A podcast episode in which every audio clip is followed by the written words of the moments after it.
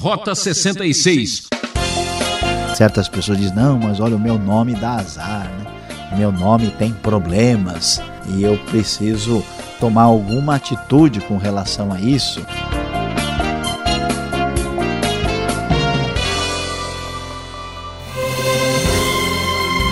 Nome interessante é esse, você já sabe. Rota 66 o caminho para entender o ensino teológico dos 66 livros da Bíblia.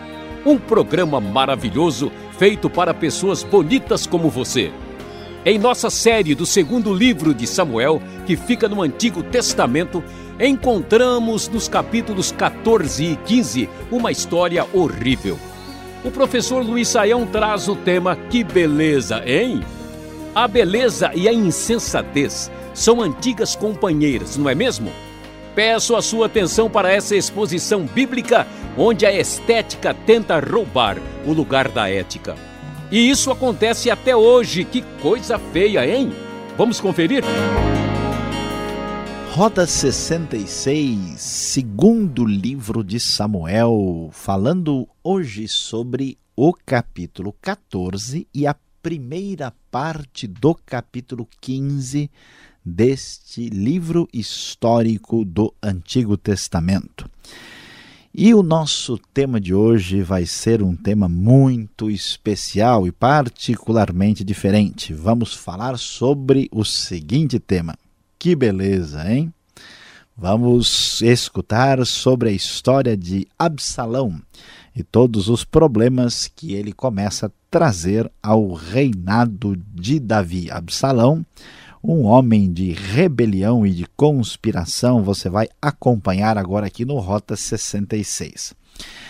Ah, chegando então aqui ao início do capítulo 14, quando vemos o texto conforme a NVI nos apresenta, lemos que Joabe, filho de Zeruia, percebendo que o rei estava com saudade de Absalão, mandou buscar uma mulher astuta em Tecoa e lhe disse: Finja que está de luto, vista-se de preto e não se perfume, haja como uma mulher que há algum tempo está de luto.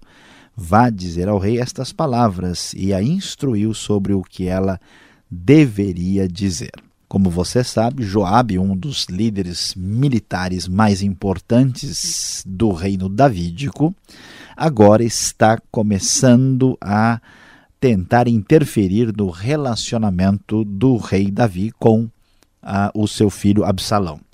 Talvez isso fosse uma preocupação com a questão da sucessão do reinado, pensando em que Absalão deveria voltar para estar presente e ali, quem sabe, ser um dos sucessores. Alguns estudiosos vão por esse caminho. Ah, ele está aí tentando fazer essa aproximação. Então, o que, que Joabe faz? Como nós observamos, ele pega esta mulher que é uma verdadeira atriz, que se passa por uma mulher numa situação de luto e ela vai lá é basicamente tentar mexer com a emoção do rei, apelar para a misericórdia de Davi, dizendo que ela tem apenas um filho que sobreviveu de uma briga com o irmão ah, e que está sendo feito um julgamento que também vai matar o outro filho por causa ah, do fato dele ser um assassino. E então, diante de toda essa discussão, toda essa situação complicada, ela pede a ajuda do rei Davi. E quando uh, nós acompanhamos esse diálogo, a mulher já desesperada uh, e fazendo todo aquele teatro, o rei responde para ela no versículo 10: Se alguém ameaçá-la, traga-o a mim e ele não mais a incomodará. Ela então diz: Peço então ao rei que, em nome do Senhor, o seu Deus, não permita que o vingador da vítima cause maior destruição matando meu outro filho. E o rei responde: Eu juro pelo nome do Senhor, nenhum só fio de cabeça, da cabeça de seu filho cairá. Então a mulher diz: Permite que a tua serva fale mais uma coisa ao rei. E aí então é que ela começa a colocar todas as suas verdadeiras intenções. Ela diz: Por que terá o rei agido contra o povo de Deus? O rei está se condenando com o que acaba de dizer, pois não permitiu a volta do que foi banido, que teremos que morrer um dia tão certo como não se pode recolher a água que se espalhou pela terra, mas Deus não tira a vida, ao contrário, cria meios para que o banido não permaneça afastado dele. Assim, o rei Davi então começa a perceber e pergunta diretamente o que, que está acontecendo e diz: não é Joabe que está por trás de tudo isso? E assim, através eh, dessa artimanha, Joabe, usando essa mulher, consegue apaziguar parcialmente a ira de Davi pela atitude condenável de Absalão, de modo que Davi permite que Absalão volte. Você vai lembrar, Absalão tinha fugido para Jesur, que fica lá na região da Síria. E então o texto nos diz que Joabe foi para lá, trouxe Absalão de volta, mas Davi não quis que Absalão fosse levado à sua presença. Ele apenas ficou morando na cidade. O texto da NVI nos revela: Absalão morou dois anos em Jerusalém sem ser recebido pelo rei. Então mandou chamar Joabe para enviá-lo ao rei, mas Joabe não quis ir. Mandou chamá-lo pela segunda vez, mas ele novamente não quis ir. Então Absalão disse aos seus servos: Vejam a propriedade de Joabe, é vizinha da minha, e ele tem uma plantação de cevada, tratem de incendiá-la. E os servos de Absalão puseram fogo na plantação. Diante dessa situação tão transtornante, Joabe vai conversar com ele, ele diz: "Olha, eu só queria falar com você para que eu pudesse chegar à presença do rei". Então observe o cenário complicado. Tudo aquilo que o profeta Natan havia falado agora começa a se delinear na história do Israel antigo no reinado de Davi. As coisas começam a ficar difíceis, muito complicadas, a situação familiar de Davi começa quase que desmoronar nesse contexto que enfrentamos aqui. Com essa situação estabelecida, Joabe tentando ajudar, tentando aproximar a família, as coisas se complicam e Absalão começa a tomar espaço. Quando chegamos no começo do capítulo 15, lemos o seguinte: algum tempo depois, Absalão adquiriu uma carruagem, cavalos e uma escolta de 50 homens. Ele se levantava cedo e ficava junto ao caminho que levava à porta da cidade. Sempre que alguém trazia uma causa para ser decidida pelo rei, Absalão o chamava e perguntava de que cidade vinha.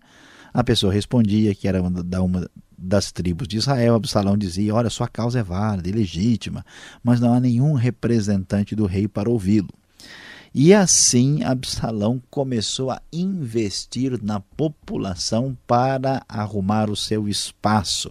Então, observe que coisa impressionante. O texto vai nos mostrar que, ao contrário do que a gente poderia imaginar, que talvez Davi tivesse problemas com as grandes ah, potências e poderes e nações estrangeiras para tentar conseguir lidar aí com a paz e a tranquilidade em Israel. Mas Davi foi muito forte, capaz de vencer nas guerras, conseguiu até mesmo eh, a vitória sobre os filisteus. O problema está dentro da casa de Davi. O problema está nas relações familiares. Davi não soube lidar com várias dessas questões e agora as coisas se complicam e Absalão não tem nenhum caráter, Absalão não tem nenhum tipo de comportamento aí minimamente adequado e agora ele começa a trabalhar para formar uma conspiração dentro do reinado de Davi. E assim ele começa a dizer: Olha, quem me dera que eu fosse designado juiz dessa terra, eu faria justiça para todo mundo. Um verdadeiro político populista, o nosso conhecido Absalão, aqui no início do capítulo 15. E assim, o texto diz que ele agia assim com todos os israelitas que vinham pedir que o rei lhe fizesse justiça. E de modo que devagarinho ele foi conquistando a lealdade do povo de Israel. Quatro anos depois, ao final de quatro anos, Absalão então chega diretamente ao rei e diz: Deixa-me ir a Hebron para cumprir um voto que fiz ao Senhor. Quanto ao teu servo, quando o teu servo estava em Jesus, na Síria, fez esse voto. E então agora eu preciso a Jerusalém para pagar o meu voto, para cumpri-lo diante de Deus. Observe né, como este homem que é filho de uma estrangeira, que surgiu de um casamento aí não muito adequado da parte do próprio Davi, agora está até mesmo usando o nome de Deus e as coisas religiosas para suas finalidades perversas. E o texto então diz que ele foi para Hebron e ele enviou mensageiros de maneira secreta para todas as tribos de Israel, dizendo: Assim que vocês ouvirem o som das trombetas, digam: Absalão é rei em Hebron. Absalão levou 200 homens de Jerusalém, eles tinham sido convidados e não sabiam de nada o que estava acontecendo. E assim ele mandou chamar Aitofel, da cidade de Gilo, conselheiro de Davi. A conspiração ganhou força e cresceu o número dos que seguiam Absalão. Vejam só que circunstância complicada. Nós temos aqui um golpe de Estado, uma situação lamentável.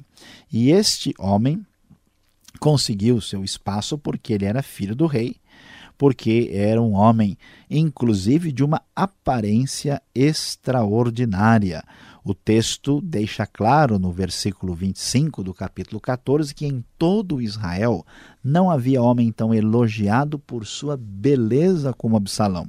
Da cabeça aos pés não havia nele nenhum defeito. Sempre que o cabelo lhe ficava pesado demais, ele cortava e o pesava eram 2,4 kg, segundo o padrão do rei. Olha só o que acontece aqui no texto. Por isso nós dizemos que beleza, hein?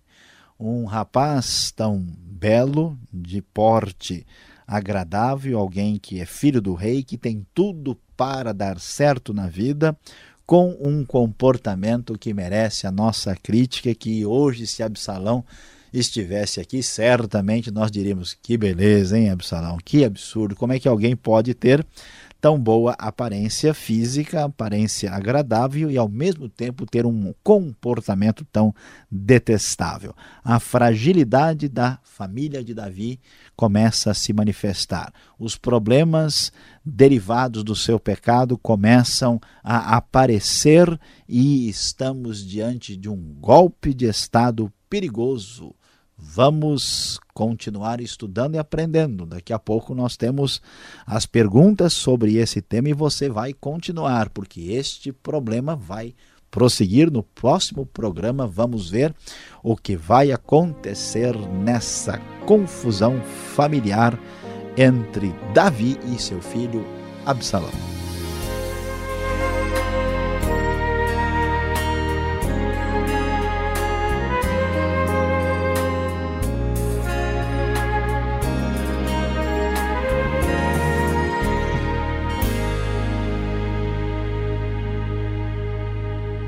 Nome interessante é esse, você já sabe. Rota 66 o caminho para entender o ensino teológico dos 66 livros da Bíblia.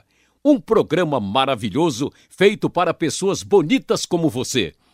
Em nossa série do segundo livro de Samuel, que fica no Antigo Testamento, encontramos nos capítulos 14 e 15 uma história horrível. O professor Luiz Saião traz o tema Que beleza, hein? A beleza e a insensatez são antigas companheiras, não é mesmo? Peço a sua atenção para essa exposição bíblica onde a estética tenta roubar o lugar da ética. E isso acontece até hoje. Que coisa feia, hein? Vamos conferir?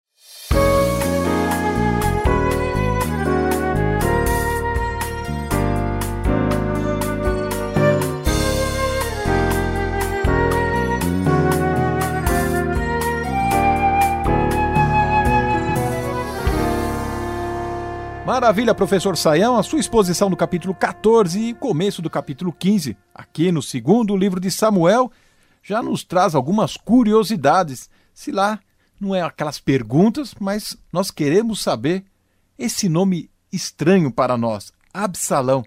Qual o significado deste nome que aparece agora um personagem aí de destaque, hein?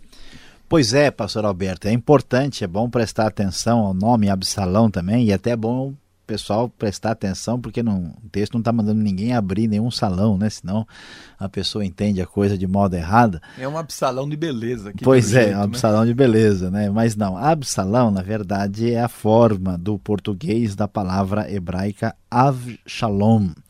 E é uma coisa muito interessante, estranha até, porque é, o nome Absalão significa pai da paz. Parece uma grande ironia, né? Imagina só a gente aí ver o comportamento desse rapaz, desse jovem aqui, imaginar que ele tem alguma coisa a ver com paz. Né? Isso mostra para a gente, por exemplo, que a gente não pode ter uma postura assim muito, ah, talvez, radical e até mesmo inadequada com respeito à questão de nomes. Hoje, muitas vezes, certas pessoas dizem: não, mas olha, o meu nome dá azar, né?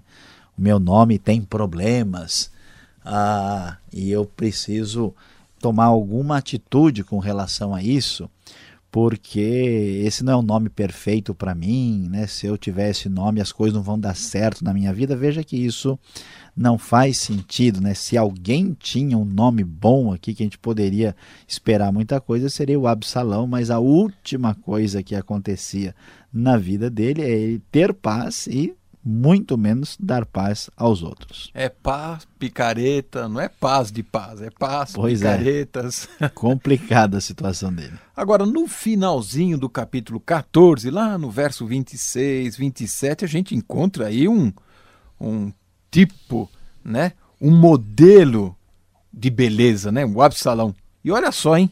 Com cabelo pesava mais de 2 quilos, 2 quilos e 400, você vai explicar isso para nós? Eu nunca vi um cabelo pesado, isso é fio de, de cobre, chumbo, né? Isso não é possível, professor. Pois é, Alberto, realmente a gente vê uma coisa dessa, que cabelo pesado é esse, né? Como é que a gente vai entender? Tá certo que é, havia aí uma uma preocupação na antiguidade, né? Os cabelos uh, grandes assim e cabelos cheios eram considerados uma coisa importante e valiosa, mas uh, os estudiosos sugerem uma coisa interessante que é muito provável que Absalão fazia aí um, um, uma espécie de investimento em beleza mesmo, né? A sugestão é que o pessoal pegava prata ah, e essa prata era transformada em pó, né, é transformada em pó e a pessoa punha no cabelo, fazendo um estilo meio reflexo. Então veja que nada de novo debaixo do sol, né? E prata, né, sendo um metal e um metal um pouco mais pesado, isso provavelmente viria a justificar um cabelo com 2,5 kg, quase 3 kg de cabelo. Né? Então, o sujeito cortou o cabelo, não emagreceu? Não, cortei o cabelo. Né? Então, uma coisa meio complicada aí, porque são 3, quase 2,5 kg a menos. Então, é provável que essa explicação seja a melhor possível para entender um cabelo tão pesado assim. Quanta vaidade, isso faz lembrar um pouco a descrição também de Saul que também era bonito, chamava a atenção das pessoas, né? Exatamente. Agora, neste episódio todo, como avaliar, como entender a atitude de Joabe, o capitão do exército de Davi? Ele queria pacificar a situação, ele queria uh, reatar a amizade do pai com o filho. Qual a intenção dele? Pois é, na verdade Joabe tinha boa intenção, ele estava querendo aproximar né, os dois aí, o pai e o filho, talvez como nós sinalizamos, ele tivesse preocupado com a sucessão do trono, até porque uh, o, o, filho mais velho né, aí já uh, saiu de cena, e como é que a gente vai é, avaliar essa situação? É, acho que a grande questão e lição que surge aí da avaliação sobre a atitude de Joabe é, é não forçar uma situação. Né? Ele criou um jeito né, para que Absalão de qualquer maneira voltasse e Davi né, é, foi cedendo e a coisa foi meio assim puramente superficial, não tinha uma realidade. Nem Absalão estava nem aí para Davi e nem Davi tinha conseguido resolver a sua situação com o filho. E ele forçou um pouco a barra. Então, uma coisa importante para a gente, não adianta forçar a barra em certas situações, que como se diz na nossa linguagem comum e popular, o tiro sai pela culatra. Então, o esforço positivo de Joabe lhe custou pessoalmente pelo menos um campo incendiado, quanto mais os outros problemas que aconteceram no reinado. Tá certo. Agora, Davi, nessa situação toda criada, ele parece que aceita, mas não aceita muito a volta do filho. Lá no verso 24, ele falou: Olha, você vai lá e fica no seu canto, não quero nem ver a cara dele. Agora, Perdoou, mas não perdoou muito. É, não é uma contradição tudo isso aqui? Pois é, é, e por quê? E porque isso é um resultado da forçação de barra, né, vamos assim dizer, da parte de Joabe. Então Absalão veio e o problema sério de Davi que começa a aparecer aqui é o seu gerenciamento indevido na questão familiar. Né? Então, o que acontece aí? Ele deveria ter uma atitude mais dura, com o próprio Absalão, pelo que ele fez, matando o seu próprio irmão, na verdade tinha né, que ter tido uma atitude dura com Amnon também. Então, qual é o erro de Davi? Ele está empurrando com a barriga. Né, tem coisa séria para resolver. Ele deixou rolar, um irmão matou o outro. Aí esse irmão foge, vai para lá, ele não mexe, não deixa de mexer. Os outros se movimentam, fazem com que a, a aproximação aconteça e ele aceita, mas não aceita muito. Então a dificuldade é uma dificuldade comum que a gente tem na vida. Gente tem um problema para resolver, tem muitas dificuldades, você não quer botar a mão na casa de marimbondo e você vai empurrando com a barriga. Mas o que acontece? Depois isso sai caro e as coisas não se resolvem. E é exatamente o tipo de problema que se desenvolve no relacionamento entre Davi e Absalão aqui. É, que eu vejo no caso aqui, ele está perdendo a autoridade, um pouco o respeito né, do seu imediato, né, o general e da família que está envolvida aqui. Porque não toma a atitude de líder, né? Tá certo. Agora, Davi, logo no capítulo 15, no início, ele deixa a rebelião correr solta ali. Será que ele não está vendo que Absalão está na porta da cidade, já tomando assim a, atitude ou né, a situação que era do rei e ele está se inferindo? Exatamente. Nós vemos um agravamento dessa situação. Porque como ele ele gosta de Absalão, é o filho que a gente vai ver depois como ele sofre pelo próprio filho como as coisas estão perdendo assim a direção, a rédea, a, ele começa a perder espaço, mas ele não toma nenhuma atitude e a rebelião começa a crescer e a gente vai ver já já que há um agravamento terrível da situação. Nós vemos que aqui né, aparece não só o cumprimento do que Deus havia ah, falado por meio de Natã, as coisas se complicando, mas mostrando que a atitude incorreta, inadequada no seio familiar, né, dentro aí dos limites da família, acabam trazendo um problema que vai perder totalmente aí a referência e vai fazer um agravamento na situação da própria nação. Davi simplesmente faz de conta que não está acontecendo nada e deixa rolar. E a gente vai ver já já até onde isso vai chegar, onde é que a coisa vai parar. É, que coisa feia. Bom, você que está acompanhando o nosso estudo, nós temos ainda mais um minuto. Fique ligado, o professor Saião tem uma palavra final para você.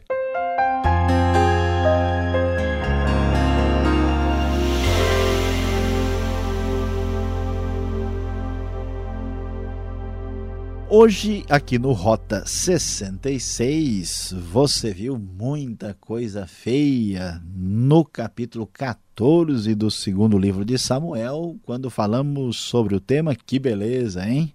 Sim, o jovem Absalão, um rapaz muito simpático, muito atraente, de boa aparência física, mas com um comportamento terrível.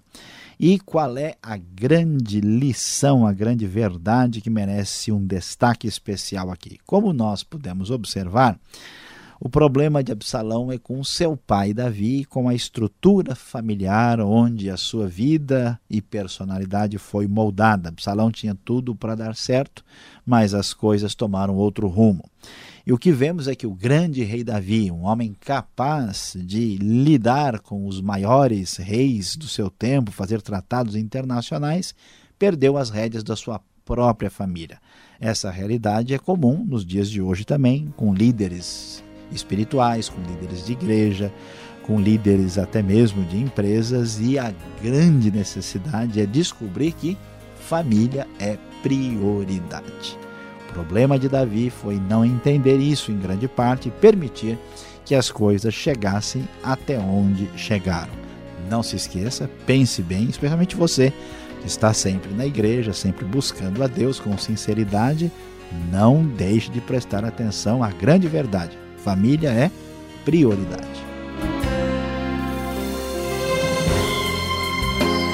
Que pena, Rota 66 terminou. No próximo programa, a continuação da série Segundo Samuel, aqui nessa sintonia e horário. Sempre com trabalhos técnicos de Paulo Batista. Mais informações no site transmundial.com.br. E aquele abraço.